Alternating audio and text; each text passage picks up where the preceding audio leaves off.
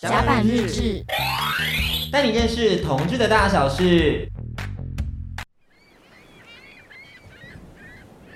当你走在这城市里，找不到地方喘息，甲板日志在这里，陪你找到回家的勇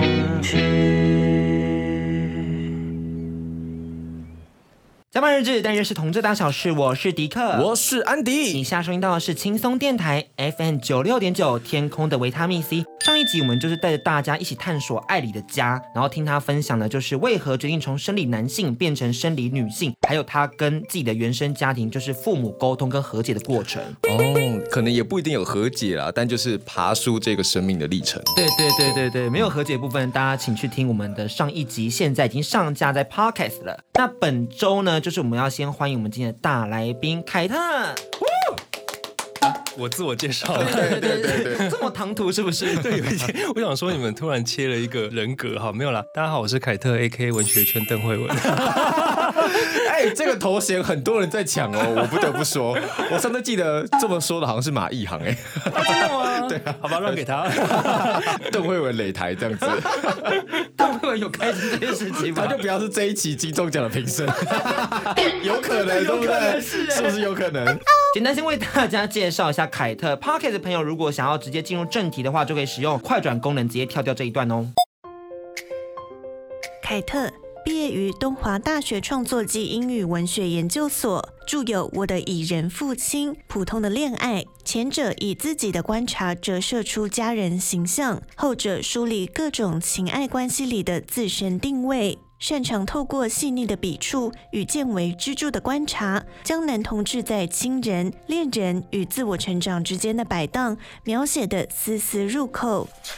近期出版新书《我妈妈做小姐的实证是文艺少女》，将个人的成长史完整补齐。我妈妈做休假的时阵是文艺少女，是。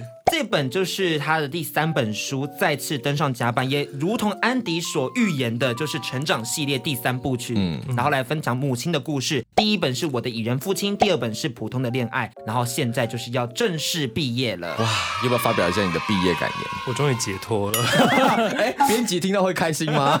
是用解脱这个词吗？对啊，对啊。我那时候跟九哥出嘛，然后编辑跟我谈的时候，我说这一本之后我不会再写家里的事情了。他们也说 OK 啊。为什么会？不想要再写家里的事情了，因为我觉得就是到这个阶段，我只能处理到这个样子了。嗯，嗯然后我继续再写的话，就是超人番啊。对啊，哦、我觉得这件事对读者来说不负责任，对我自己来说也不负责任啊。也是。你这三本下来，嗯，你有没有觉得说，就是有释怀一些什么，就是跟家庭的纠纷或冲突或什么的？应该说尝试弄清楚自己某一些事情啦。我嗯，我其实不太喜欢最近一直在谈和解这个东西，因为我相信这是一个很理想的状态，就是和解。但是我其实觉得有更多现实的状况，它可能是和而不解，或者是解而不和。可能我说和而不解，它可能表面上是我们可以好好相处，但是我们的确还是有一些问题没有办法解开，或者是解而不和，就是我们可能已经解决某些问题了，但是它可能弄得很难看，比如说闹上法庭之类的。但是就是问题的确解决，但是我们必须承认我们不能和好如初，或者是我们没有办法其实能够好好的相处。其实我觉得这个是必须诚实面对的事。因为我用和解，就是我很预期家庭的关系是可以和加上解。因为我今天才问凯特说，就是让你书写这么多，感觉你跟父母的关系已经就是变得比较自然的，或者是已经可以接受同志的身份了，然后大家在价值观上其实都可以互相的去妥协。他也跟我说没有啊，越吵越凶。写完这本也没有比较好一点，这样子，我只是把问题摊开来，但我们要解决他的意思，解决是你们的事情。真的，真的，真的，我就是我觉得，嗯，我们没有办法去干涉别人的原本的生活或者沟通模式跟习惯啦。嗯，对啊，那我觉得能做到某一个关系中的顶点，那就维持在那就好了。嗯，不要再妄想说我可以再往上拉一层了，因为我们现在人的阶段就在这里而已啊。嗯、对啊，那你写这本书的时候，你妈妈有没有给你什么回馈，或者你有没有跟她说，就是你从她生命中取材了什么部分进你这本书里面？因为我记得妈妈是会介意的，就是她想说为什么第一本是爸爸，嗯，然后还想说为什么爸爸有书啊，我没有，你为什么跟爸爸比较好？可是我第一本也有写他呀，他没办法接受，不是吗？嗯，对，难免吃醋，难免吃醋。对啊，那这次终于回归到妈妈了，妈妈总是要发表一下心得吧？就是其实我这本出之前有在进行一个写作计划，就是我跟我妈在同行。然后我的确问她很多问题，比如说她小时候的生活状况，她怎么找工作，她怀孕生小孩的心情是什么？我的确有问她这些，但是那些信其实我到后来我没有办法把它完全的收在书里面，因为有一些东西我自己看了都很难过，那我不想要把这个这么直接而坦白的东西呈现在读者面前。它毕竟是一本文学作品，我还是必须做一些转化跟呃，让它比较有艺术性的放在读者的眼前来看，不然就直接让我妈自己出一本 就好了，对不对？不然就是书封就会写说谢凯特 feat 他妈妈这样就 OK 嘛，对不对？可是从他那边取材了很多东西之后，然后我觉得他说他心情有没有比较平衡呢？我觉得可能是有的，因为我觉得很难有一个孩子这么仔细的去观察他的父母，我觉得这个是很困难的事情。我觉得这是把他人生。还给他的一种方式。当然，你刚刚说到说，呃，我写完这一本有没有跟妈妈的关系比较好？坦白说没有，讲话反而会变得更直接一点。嗯，就是有时候我会直接跟他讲说，你不要干涉我的生活，我有我想要的东西。这么没有情绪，然后这么直接讲，我当然知道他会受伤。可是我不这样讲的话，他不会知道说我有我想要的人生啊。对啊。那其实我们谈到妈妈，我就想到，其实你之前在脸书上有分享了一个动态，就是关于如何一句话惹怒妈妈。嗯，我不晓得你还记不记得这个小片段？我已经忘了。那没有关系，没关系，我们演绎给你看。我当凯特，凯特然后迪克当妈妈这样子。那我们三二一。Action！哦，妈妈，那个我最近有点感冒，我可能这礼拜不会上去台北这样子。啊，啊你要多休息，要喝温开水，你要去看医生呢。哦，妈妈，你忘记我男友就是医生呢。直接这样子 diss 妈妈，这样子 这么直接了吧？连对妈妈都这么的刻薄。这个情境，妈妈后续是什么？我想要知道一下。对，没有，那个是 LINE 上面的对话，是，然后他就已读。你知道，其实我感觉出来那种失落感，就是你看小时候，我书里面有写到，小时候我就连大小便都要抱着便桶，然后在他身边说：“妈，我要大便。”说：“你被棒赛有棒赛，你跟我讲干嘛？”对，小时候我是这么依赖他，包括我肚子痛啊，我生病，然后我都会跟他讲说我要看医生。现在没有了，然后你知道，就是妈妈会，嗯，有个东西突然空掉了，有一种就是他的重心被剥夺的感 觉。对啊，对啊，对啊。嗯但是这是实话，我刚刚讲说我男友是医生，其实我那个内里的那句话意思是说，我知道自己会照顾自己啊。但是其实这件事很妙，就是哎，我们后面再讲好了。因为我现在我觉得有一句更像脏话的东西，后面节目会跟大家分享。他今天准备了很多 diss 妈妈的话来，不是不是不是，是伴侣之间的、哦、伴侣之间。但我刚刚想说他内里的话应该是，我就是要放闪给你看。这个不要干呢，真的真的，哎呀，要老啊不老用啊，不要理妈妈了啦。你们都把这个家当旅馆，为这个家付出的都只有我一个人，进来睡一睡就走啊，当我是打扫阿姨，就我这边扫地也不来帮忙，脚只会在那边抬起来。我越越讲越汗颜呢，就是怎么办？我们对妈妈好过分哦，真的。其实我觉得，说明对妈妈而言，就是她第一时间知道我们是同志的身份，可能才是最大。打击的事情，嗯、我想要先请凯特跟我们分享一下，就是你自己，就是让他知道你是同志的事情是大概什么时候，然后你是怎么样进行的？他就偷看我日记，但是他应该还是会预期是一个你直接讲述的答案吧？应该说他偷看我日记的时候是国中的时候，然后他可能辗转有在心里盘算过很多。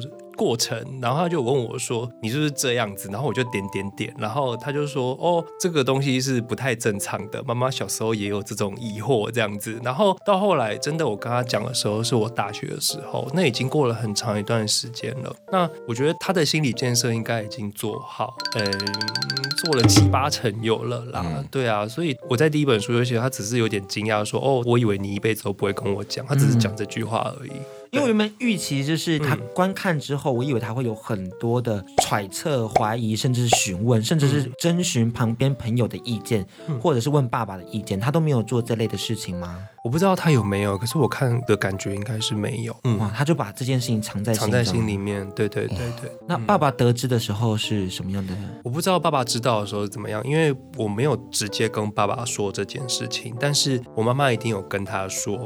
不然我爸爸不会知道说我男友最近的动态是什么。嗯，就是他有一次我回去，我在毫无防备的心理状态之下，我爸突然问说：“你朋友买的那一台新车是什么什么牌子的，对不对？”然后我心想说：“你怎么会知道这件事情？” 他在偷看他的脸书吗？不是，就是我我有跟我妈讲这件事，然后我妈就跟他讲了，哦、跟我爸讲。哎、嗯，大家有发现吗？他是用朋友，朋友，对对，对这个词，就你那个朋友，对对，大家都你那个朋友其实就是男男朋友，是啊是啊，然后他们讲不出来，就那那那那个朋友，对啊，就。就讲出来改掉啦，就不讲了啦。他就知道啊，对啊。今天就是有这么多哎呦的环节在我们的访谈里头，我们有点想要从凯特的生命故事去探讨，就是父母的感受，还有凯特自己的生命经验。但是我们要先听一首歌曲来休息一下。这首歌曲是来自魏如萱的儿歌，那歌词里头就描述到了初为人母有很多的措手不及跟慌乱，但是随着歌曲进行，还有时间的推移，竟然让少女变成了一个妈妈。我想这首歌曲就跟凯特的新书是不谋而合的，一起来听听看吧。tomorrow. 小时候最讨厌说跟妈妈长得很像吧。大家如果看他的书里面，就会发现、oh. 哇，真的是很像哎。是啊，就小时候我都戴假发，就是我妈了。是男版的妈妈。是啊，就男大姐。没有啦，开玩笑。因为其实我知道你现在也会坚持要用手擦地板。对啊，对啊，我觉得这个是从小，因为家事是我妈手把手教的。嗯。然后你知道我哥也不会做这些事，我哥就会说那是女生在做的事情。现在听会觉得很奇怪，对不对？嗯、可是我觉得当年如果有人这样讲，不会觉得很奇怪。然后在厨房煮饭也会被说是女生做的事情的时候，嗯、那你知道这个社会很奇怪，就是很多男生不太喜欢学习料理或做饭。是，但是只要挂上你是一个厨师，你就可以做这件事了。但是其实你小时候根源可能是从妈妈或是女性的长辈那边学来的。对啊，所以我总是在想，其实它有一个很奇怪的性别议题在里面啦，嗯、但是我没有在这本书里面讲的很白或很清楚这样。因为我觉得蛮有趣的是，你在书中里面有分享到，就是妈妈的手因为自己受伤的故事嘛。嗯、当然，我觉得不见得是因为你，对，嗯。可是就是你接着子代母职的去处理老家的很多琐事。那就在这段成长的过程中，你有没有因为一些性别气质，就传统社会应有的男性气质而被责难过？就他会觉得说你没有符合这样的一个条件，或是这样的一个刻板印象。应该说，我觉得这件事有很多其他的人，他们来谈可能比我更适合。对，嗯、但我小时候我成长的状况，因为像我大两位是十几岁，那你们可能很难想象，我们小时候还是很常那种，呃，你只要不打球、不说脏话，或者是不互相阿鲁巴抓小鸡鸡，你就会被说是很娘的那一个。嗯、常常是有这样的状况出现，所以我国中小时候也是会为了就是社会。会化融 融入社会，不得不做那件事情。可是我觉得这件事情，不管对我来说，或是对被欺负的人来说，都很伤害啊。这件事。然后我刚刚不是要说有一个在伴侣间绝对不能讲脏话吗？是，你绝对不能跟你的伴侣说。你好像你妈，或你好像你爸，你知道对方听到会超火的。你很像你妈，或你很像你爸，为什么会超火？但这个应该就是长期相处之后，就是他如果也真的知道你妈或者怎么样，对，他明明知道你很不喜欢你自己的父母的话，嗯、然后长期相处下来，就真的觉得、嗯、你跟你爸妈其实蛮像的。但这句话绝对不能讲，一讲什么我花半辈子在逃离这些人，你居然跟我讲说我跟这两个人很像啊，就会超火的。嗯、所以我在想说，你没有感觉，应该是你跟你爸妈关系其实还不错。我觉得是啊是啊，我觉得应该算是他现在还在处理不同的家庭的阶段了，嗯、就他还在一个厘清的混沌当中，他还没有一个明显到底要往外逃离，还是说要向内谦和的过程。就像我现在还住在家里，但我很多时候会有很多的不满，嗯、但我也能明确的感受到他们对我的好，然后这时候我就会很两难，然后我会有点不知道该怎么样去面对父母。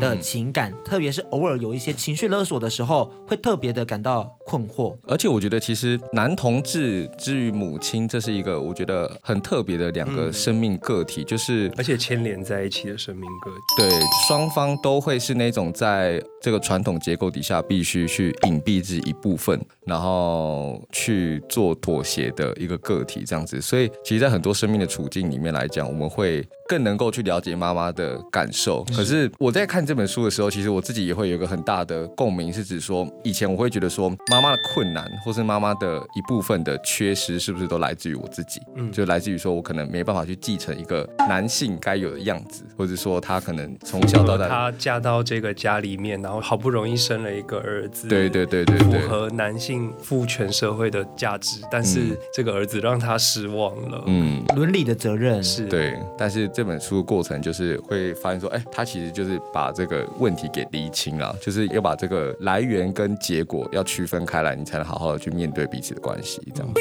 我们回到国中时期嘛，嗯，你的妈妈偷看日记的部分，其实我还蛮好奇的是，你日记里头写了些什么？就有一部分是交换日记啊，然后有一部分当然就是偷偷说自己喜欢哪一个男生这样子。你那个时候是跟班上的女生，还是说班上的也是其他圈内的同学交换日记？班上有圈内同学吗？有，但是我后来才知道。但是那时候是跟女生写交换日记，有跟那个女生交往过。哦，所以你也是跟女生很复杂，对不对？但我觉得能理解啦，能理解。就就你可能国中、国小的时候那个在摸索阶。对啊，我觉得友好跟喜欢的边界吧，就是一个很模糊的。是对，在还没有明确性冲动之前啊。而且在这过程中，可能反而去梳理说自己到底是喜欢男生还是喜欢女生。嗯嗯嗯嗯嗯。沉思了一下，那你到底你那时候喜欢的型大概是长什么样子啊？臭直男，臭直男吗？开玩笑，因为你十年前理想型是安迪的话，那在二十年前理想型都急 都急。没有啦，就是最早开始就会有一难忘的情形出现啊。小时候不懂事，我认识安迪的时候，我知道说安迪是那种我十几年前学生时代会很喜欢的那个 type，就是一出场就是王子的样子啊，希望成为王子的样子。他说我现在喜欢的 icon 就是樱花、公文贵跟地质，就一千块跟两千块，只看钱，四个小朋友指着地球一样，多庸俗，多庸俗。不是啊，你为什么把我们今天谈话基调走向这么重义的部分？没有，因为有时候你知道在铺建理想的道路上，总是要一些现实的砖块嘛。那个砖块就一叠一叠的钞票这样子，所以我们有时候你知道做这种媒体啊、译文的，有时候还是要回过头来看一下比较现实层面的问题。他用柔肤趣味的眼神看着你，想说你能讲出些什么狗屁叨叨的话？没有，王子讲什么都可以。哇，你今天这集王子聚会这样的互捧这样子，王子的约会，王子约会其实蛮旧以前的节目，对，就是两千零七年 Ella 跟哈林主持的，嗯、不晓得大家还有没有印象？有，但是那些王子都不太像王子，真的，都蛮。蛮不 OK 的，一堆错州，有你们讲的。我们还是要谈谈爸爸啦，因为我们刚刚就有提到说，就是符合家里的预期的期待，例如传宗接代这件事情。那爸爸曾经有一次问你，就是挺身而出讲那个关于亲戚的问候，你那时候看到这样，我有点吓到。对啊，我真的吓到，因为那个亲戚。那个亲戚很机车，就是每一次都要问，就是说啊，什么时候结婚？什么时候没有看过你带女朋友？很烦，真的很烦的亲戚。我爸就出来挡子弹了。沉默的爸爸，我想知道性向的时候，他应该也是蛮多冲击的吧？但是他好像都没有特别去把自己的冲击去表达出来。没有。你会想要去跟他谈这块吗？我没有特别想谈，我我不确定他 O 不 OK，但是我知道他知道，而且他会关心这件事，那就够了。就是我刚刚讲，就是有一个最好的状态，那就这样就好了。嗯、我们不要再刻意往上拉。我觉得我担心他老人家，他现在已经六七十岁了。嗯会心中也不会看的，对啊，因为其实我觉得爸爸在很多书写里面的角色里面，其实我觉得凯特并不会把他当成一个压迫者或者怎么样。嗯、就是我们常常说父权父权，可是其实父权只是在提到的只是一个结构性的问题。呃，我觉得父亲或者男人其实在这当中也会有很多的被压抑的地方，比如说在家庭里面作为成员的沟通者的大部分都是妈妈。对。对，所以其实爸爸反而是他有很多的想法或情绪，他并不能那么对 emotional 的的说出来，他好像会被当成做一个要很冷静、很严肃，然后不能太情绪化的角色。对，然后所以遇到一些大变动的时候，他反而是很不能去展现软弱的那一面，或者困惑的那一面。我自己会觉得说，跟爸爸沟通是件让我很害怕的事情，因为爸爸常常伴随着威严，伴随着就是一种男性的象征，但是他其实跟我自己的性格是不符的。就像我本名，我本名有很多的三字头，他们期待我是一个像山一样伟大的男人，然后就是拥有阳刚气质，但我完全没有。然后那时候就想说，当我是同志的时候，我要怎么去面对这件事？去山上猎男人，你说吸取吗？什么《倩女幽魂》的故事？真的 去抓那个书生有没有？对啊，内猜春，就你要这样飘过去。真的可以。爸爸听到这段后会觉得说谢凯乐的书不能读哎，但是我觉得爸爸你会默默的感觉到他还是有在关心你，就像你讲的，就是我们好像达到一个和但没有解的一个状态，然后我们有一个恐怖的平衡，但这平衡也没有不好，就大家各过各的生活，在家庭里头，好像大家总会预期家就是要一个和谐快乐，大家能说自己想说的事情，然后我们要很民主，但其实很多时候家只是我们三个个体共住在同一个环境里头。嗯嗯，真的，有时候把家人当室友，你很多事情就会想通了。对啊，对而且其实家庭是你所有的人际关系里面不能选择的一个关系。嗯，就你友情、爱情，你可以自己选择，或者随时切断跟疏离。可是家庭就是你一生下来就已经被指定好，要跟这些性格的人以血缘之名绑在一起。但我偶尔会很怀念小时候跟爸爸玩闹的时光。你指的是什么部分？就我自己啊！你怎么，凯特，你不行这样。今天不是轻松电台吗？你听起来很色哎！你他刚刚露出那个邪淫的笑容，可能是因为我们刚刚在节目外的时候聊了很多一些叫叫我爸爸那种父子情节的情色片。但是我指的玩闹就是丢丢棒球啊，然后互相开一些小玩笑啊。哦。但是那种就是好像只存在小时候，当我逐渐越来越大的时候，我意识到自己的呃性向不同的时候，或是我意识到与他的差异之后，我展现了我个体性之后，我们就越来越遥远了。那我刚好想要在这段送上一首歌曲给听众朋友们，也给凯特。这首歌曲是来自苏打绿的《小时候》，然后其中有一段引言是清风回忆父亲的口白，他说他很庆幸在父亲走之前，就是有把话说清楚。然后相信每一位因为长大而走远的听众朋友们，肯定都会对于这首歌曲有感动的。静哥闲聊时间，结果聊得比正式节目还走心，就放上来给大家听。像我以前，我想要去日本打工，但我觉得他们要不会接受，然后加上那时候我们还在出柜期间，我觉得他们对我很多事情都感到很反感，所以我就径自的离开了。当我回来的时候，我妈妈就很生气又很难过，然后就流着一点眼泪告诉我说：“为什么你不愿意跟我说你去日本？”我们有让你那么害怕吗？我就说，我有很多事情你们都很害怕，你们不能接受我是同志的身份，你们觉得我读政治系不对，你你们不让我读传播，你觉得我做传播很糟，然后你也你根本就没有认可过我，你怎么会觉得我会想跟你讲？然后他就说我没有不认可你啊，我一直都很想要，就是你多跟我说些什么，然后我们就都哭了。你承受了很多他们的期望，而且我觉得那个期望未必是真的他们的期望，嗯，有时候是你想象出来的东西，但那种想象。唉，好可怕哦！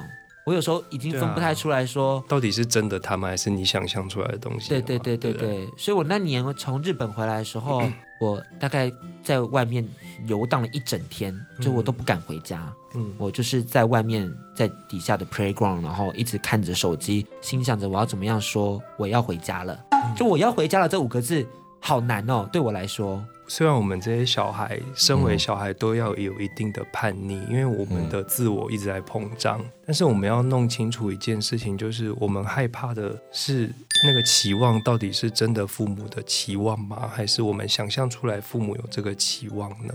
嗯，以及你你会不会很害怕说？其实你很想要你跟他们的关系很好，但是你知道中间一定有一些没有办法解决的问题，所以你就很害怕回去，所以会在外面游荡嘛。其实我也长期经历过这样的一个状态。我今天就是没有了。我今天想说，我们好了不想回去了，就是我们很害怕冲突，因为我们不想看到他们伤心。嗯，另外一方面就是我们常常觉得自己不够好。就只有这样而已，嗯、对啊。然后当年试制过后，我觉得很开心，就是我有结婚的权利了。我有发一篇贴文，嗯，在脸书上，然后那一篇我就是有很反骨的用了全球，就是脸书上的全球，让他们看到。嗯、那一天我就收到他的讯息说：“你觉得这件事情很光荣吗？”嗯、我就大泪崩，我就觉得说，嗯、对我来讲这不是什么光不光荣，我只是表达了一个立场跟一个我的选择，就是我未来就是会结婚。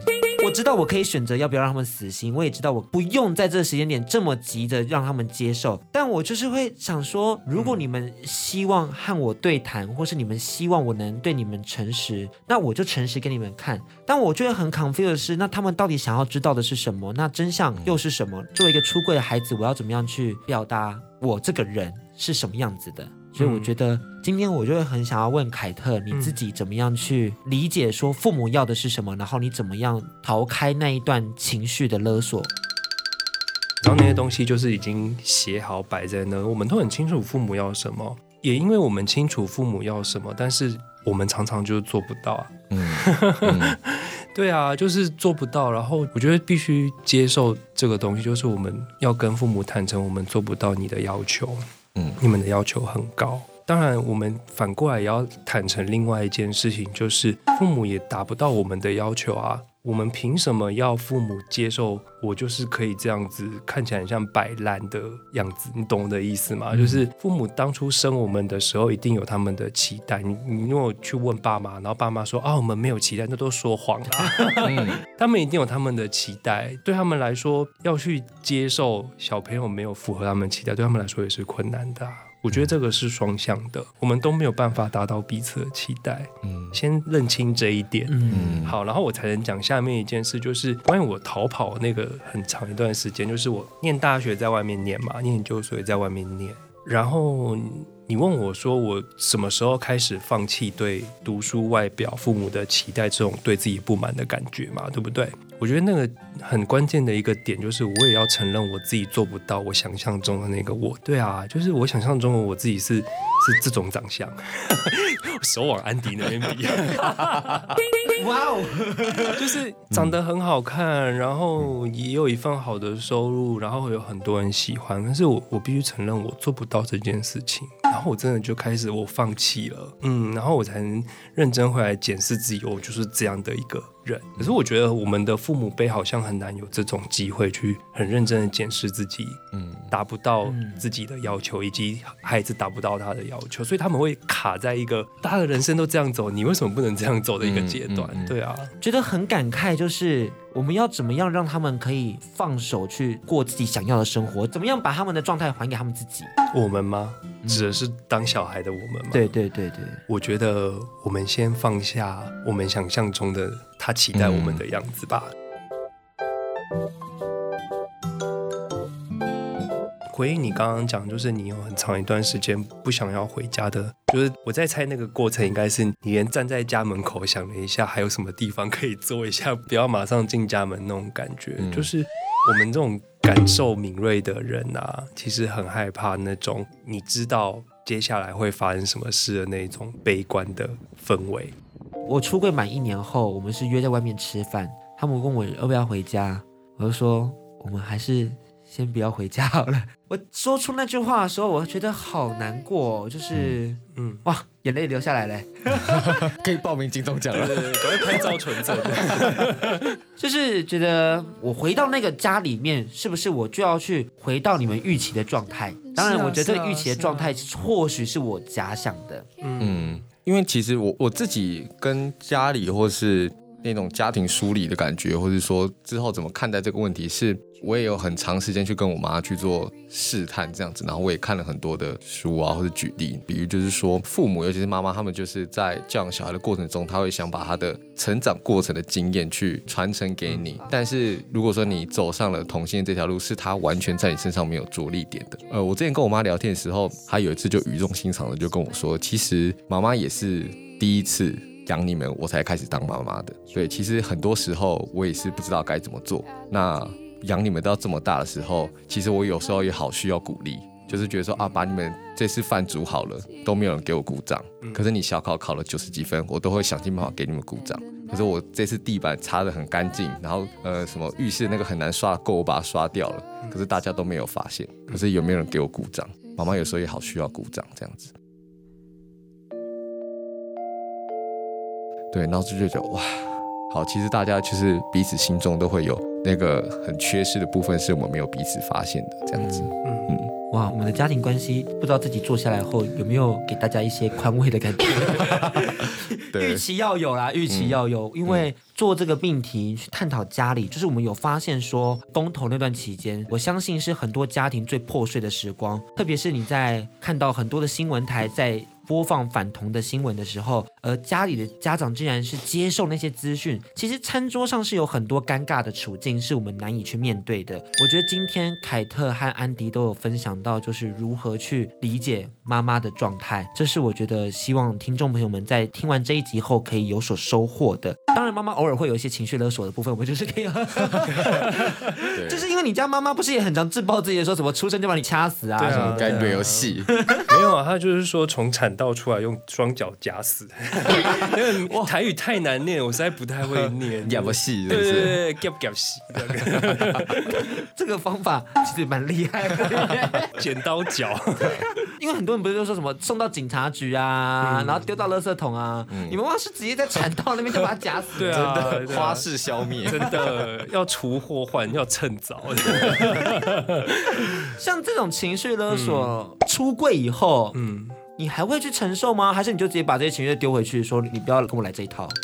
应该说，我写这一本散文是有很大一部分是在承认我自己有跟我妈很多很像的地方，包括情绪勒索这部分。嗯、对不起，因为我的学生都会说情勒，说情绪勒索会被认成老人，要简称情勒。对，他们现在很多讲情勒，就情绪勒索的缩减这样子。对对对，情勒好吗？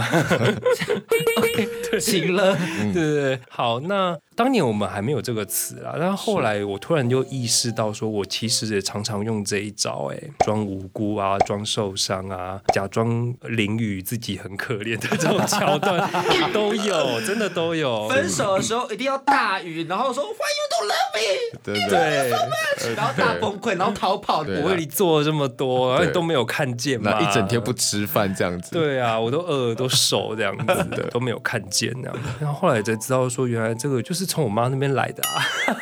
哎，我印象最深刻的是，你们小时候有没有看过刘若英演《色女郎》那个时候？应该没有，多几年前的事情。他在里面演一个结婚狂，然后他就是交了一个小男友，然后那个刘若英在里面表现出那种他急于结婚，然后冲到男友家做东做西打扫，然后你知道那男友很生气的跟他讲什么话吗？那男友跟他说：“我要的是一个女朋友，我要的不是一个妈妈。”哎，Oh my God，好伤哦。然后刘若英就。大崩溃，就是想说啊，原来我是在承袭我妈做那些很以为自己在付出，嗯、但其实在勒索对方要对我好的那些行为。我后来回顾，我不就是这样的人。嗯、对啊，所以我必须承认这件事。然后后来我看到我妈也也再说出那些那种，对啦，我老了就是没有用啦。然后我心想说，嗯，老招又来了。所以现在就比较可以，就是嗯，嗯，不会这么情绪波动的看这件事情。嗯、对啊。对，因为妈妈其实，在家庭里面，她自己本身是没有握着什么筹码的，所以她就只能靠这种情绪勒索的方式去达到她要做的沟通的目的，这样子。然后觉得啊，大家也都是很辛苦呢。可是有时候就觉得说啊，一方面好像也是会承袭妈妈的那种个性，可是后来就会发现说，常常。自己一厢情愿的那种付出，好像又不是对方要的，这样好像也不对。就对方很饿，然后我一直递热毛巾，这样好像也不是一个对的方法。对啊，所以你看，我现在听到我男朋友说、啊、你好像你妈，我就超超火的。那你会怎样惹怒他？我吗？对，你好像你爸，然后他也会生气，对啊，他会生气啊，因为有时候就是他爸就是一个年纪大，对人都不太信任的感觉，就是会把那个手机前镜头给贴起来的那一种长辈哦。然后我就要说，你现在看盘算别人怎么对待你，你就会觉得你很像你爸。这段可以讲吗？可以啊，我们到时候把这一段剪破口，做成短影片上字幕，然后在脸书上 tag 你，你男友应该就会看到。那个标题要下什么？要标题要下，就是说如何对你伴侣讲最脏的一句话，就是念一下你爸妈。今天不是应该是个温馨的节目吗？我们预期是，但生活有很多难以控制的，我们就 let it be。今天我们也算是要梳理出一些情绪，梳理出与父母之间的关系。那我们今天选了新书《我妈妈做小姐的时阵是文艺少女》的篇章序选作作有声化，希望让你们大家可以更理解我们与父母之间的纠结，然后一起来听听看凯特与妈妈发生了什么样的事情。学生时期结束后，谈过几次恋爱。每每想着应该要给母亲看看交往对象的照片，给她一个什么人生交代，但我总会担心他会批评。只是看上他的长相吧，是你倒追他吧？我跟你说，你还是要脚踏实地去找一个门当户对的，感觉现在就很不稳定啊。或许是他会把自己因为自由恋爱，跟着父亲过苦日子的仇恨转嫁到我身上。他总会说：“哎呦，谈恋爱要多想想啦。”于是，我把交往稳定但长得普普通通的对象照片从手机相簿里找出来，拿到母亲眼前。你一定是喜欢他的钱啦。是啊，喜欢钱又怎么样呢？难道像你一样，一辈子为了钱？做加工和端子，不知道放弃多少自己的人生吗？你 因为你这样，你什么时候加薪？啊，在公司有没有遇到不错的人呢？你要多。每当他忧心忡忡，一边削着吃不完的水果，一边问起我的薪水，一脸我没有他就不行的表情。你看白头发变多了啦，要多吃芝麻。都让我差点失声大叫：拜托，我已经是大人了，可以自己做决定，过生活了。这钱给你啦，你拿去用啊。绳索越拉越紧，最终应声而断。我们两人跌坐在两端，变成了我与他。过一阵子，我悄悄收拾行李搬家。时间仿佛全然静止，他与我之间没有半点声响。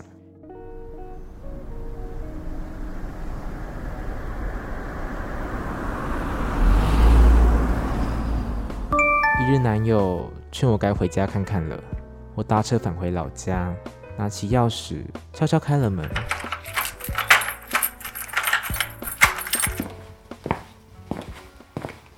往房里探头，母亲只是双手抱膝，坐在床上看着，不发出半点声响。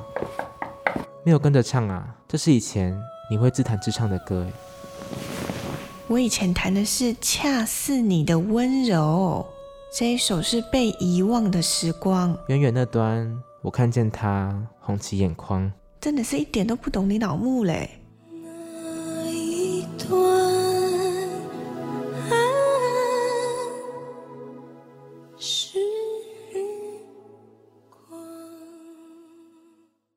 我觉得家庭关系就像你描述的，就是吉他一样，有紧绷，有松弛的时候。那你们从紧绷的状态要回到松弛的状态，你们会有一个沟通的或者对话的空间吗？这个筋膜代表没有。我可以说一下，就是我最后就是怎样跟我妈的沟通抗衡。就当我妈就开始要装可怜的时候，我就先哭，比他先哭。这是什么马景涛的沟通方式？后来我就在我爸身上习得先哭就赢了。你要比他更可怜，我要对我就要比他更可怜。所以我后来就是跟一些伴侣啊，或者跟我妈讲话的时候，就觉得气氛不对，先哭再说。先哭就得先拿到话语权。妈妈有想要知道这件事情是被遗传过来的吗？他就水瓶座啊，我就双鱼座啊，都是用水做出来的。那凯特呢？我觉得我现在比较喜欢用一种平淡的方式去讲话。哎，就是我最常做的一件事，就是我如果要回去，我会跟他讲说，我今天要回去，如果有准备晚餐的话，麻烦你们帮我准备一份。你知道，已经生疏，这也不是讲生疏，我觉得应该要有一份这个礼貌在这个当中，你懂我意思吗？就是当你想要妈妈。或是父母，或是你的家人，把你看成一个是一个完整的人的话，你也必须要这样看待他们，不能把就是方便当成随便的那种状态。对啊，对啊，对啊，你不能希望说哦，他们把你看成一个独立个体，可是你回去还是这样像大少爷一样。大呼小叫，然后以为有这有那个就会自己来的，对不对？我觉得这是很矛盾的一件事，所以其实你应该要做到这样子，然后你要让他了解说，我跟你之间是有分际在的，虽然你还是我的双亲这样。但拉出那种分际与距离，会不会让他觉得说我们的关系怎么变得这么遥远？会吗？我觉得不会啊，这是礼貌。嗯对我来说，这是礼貌。英文有一句话叫什么？亲近生慢舞哦。对啊，你住在庙旁边就不把神当一回事了耶。嗯啊，嗯对啊你住在家里久，你也不会把你的爸妈跟家人当一回事的。嗯有时候忽然发现距离其实是一个最美妙的事情呢，嗯，反而距离才会拉出一种就是想念的那种情绪在。以及观看的一个距离啦。你看平常我们可能小时候在家里的时候，就会觉得说啊，你不要随便进我房间，你不要干嘛干嘛干嘛，就会希望有那个隐私在。可是你回家的时候，你还不是一样？哎妈，我回来，就房间直接打开，啊你妈可能在追剧或干嘛，然后真的她就停下手边事情，就起来帮你准备晚餐之类的。对啊，而且我还会说你不要乱翻我东西。可是我小时候也做一件事，我进去我爸妈房间乱翻他们东西，然后抽走几千块，这很奇怪，对不对？我我也做过，你也做过吗？有。对啊，而且我还翻到他们有那个情趣的手铐，你爸爸走很前面的，对啊他顶多发现保险套而已。我们家有情趣手铐，粉红色的，然后我还拿起来玩，就是哎，你看我被绑起来了。我只看过通乳丸呢。那是什么？哎呀，天哪！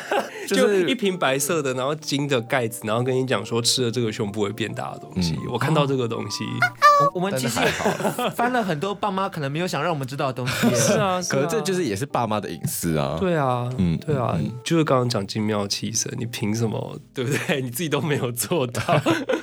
反而有一种我们长大之后，原本以前的那些不谅解，突然都可以理解了耶。嗯，这反而是一个我觉得更健全的一个家庭状态。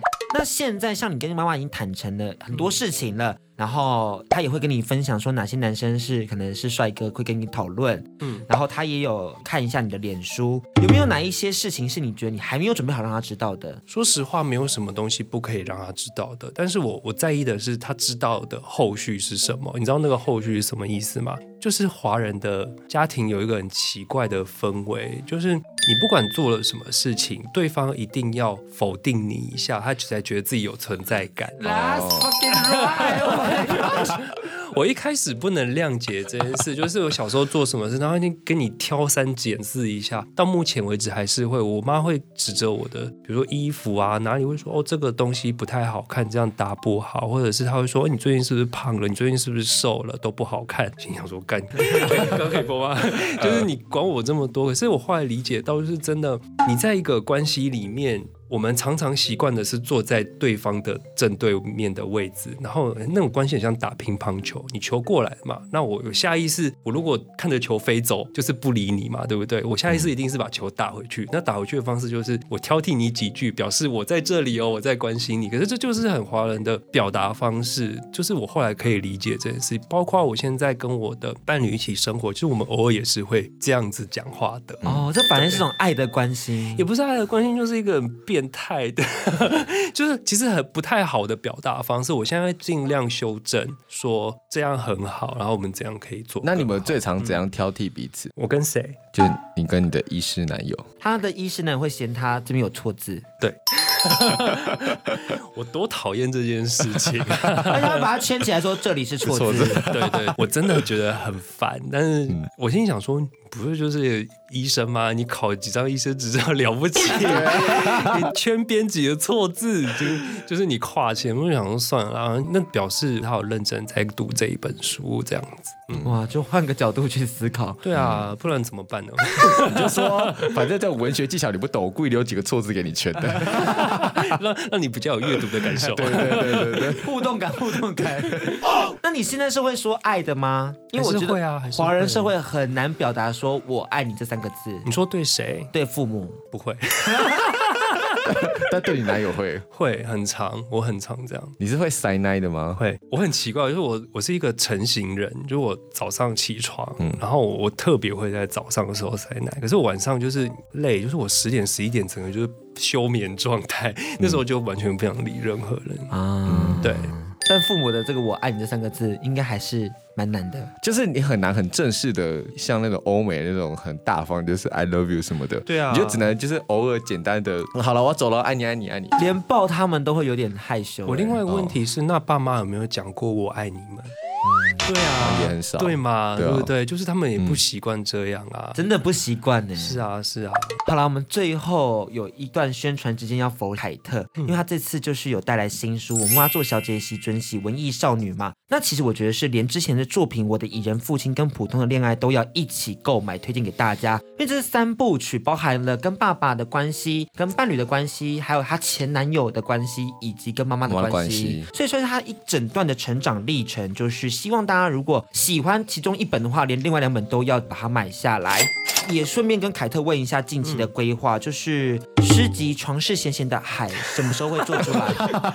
哇，你你比出版社还更勤劳的去督促他哎。对啊，因为我都知道，其实文学圈很喜欢脱稿，像林佑轩一样，所以我们是时候来盯一下凯特这个诗集是什么时候会诞生呢？我不会脱稿，我是不会脱稿的人。你看我这三本书，就是这三年就出了，几乎是一年一本的状态。嗯，那你很棒哎。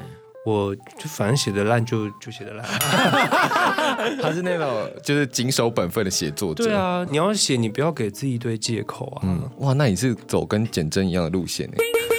没有，之前在正大参加过创作坊，然后他就是有当我们那一届创作坊的讲师。他说你们写怎样都可以，但不要给我脱稿。用那个很锐利的眼神，他说我写作这几十年来，我没有迟交过至少两个小时以上。安迪。所以我做广播啊，我没有简真老师这么严格啦，但是我我得说，就是给自己很多借口，不如就是埋头做吧。对啊，诗集我今年一定要，今年哈，今年哈，我会把这段剪下来传给我那个九哥的学姐。可是你还是会在九哥出吗？还是会可能会在别的地方出？呃，其实我每一次都习惯换出版社。那目前为止，我觉得九哥的合作的感觉非常舒服，所以我不排斥继续给九哥出版。那我会再传给九哥的学姐。可以啊，可以啊，没有问题啊。嗯，那最后我们有一个固定的问题，要请你来为我们就是描绘一下。如果今天要请你写我的家庭这个小学时期必写的短篇作文，你会怎么写？就诚实写啊，用讲的讲哦，讲的讲的，我就是我，我爸爸是个板模工人，然后我妈妈曾经是也是也是女工，然后退休了，因病退休，然后呃，我没有特别希望说我们家是幸福美满的，但是我们希望我们都在我们能力有限的状况下。让彼此快乐就好。嗯，我以为你的家庭会再把医师能有带进来。啊，真的吗？因为我想说，我的家庭现阶段，我的家庭感觉就是会把伴侣也一起拉进来。那你要再把它补进来吗？你要补进来吗？没有啊，那是我另外一个家庭啊，啊可以有两个家庭，原生家庭跟未来组成的家庭。对啊，对啊，一定是这样的。嗯、那我们今天节目也到尾声了，请大家如果喜欢我们节目的话，记得脸书按赞甲板日志，然后 IG 追踪 Gay and Dick 安迪的 IG WSJ 零三零九，订阅我们的 YouTube Podcast 频道，每周六晚上七点，请记得锁定轻松电台 FM 九六点九的加班日志哦大家拜拜。拜拜。拜拜。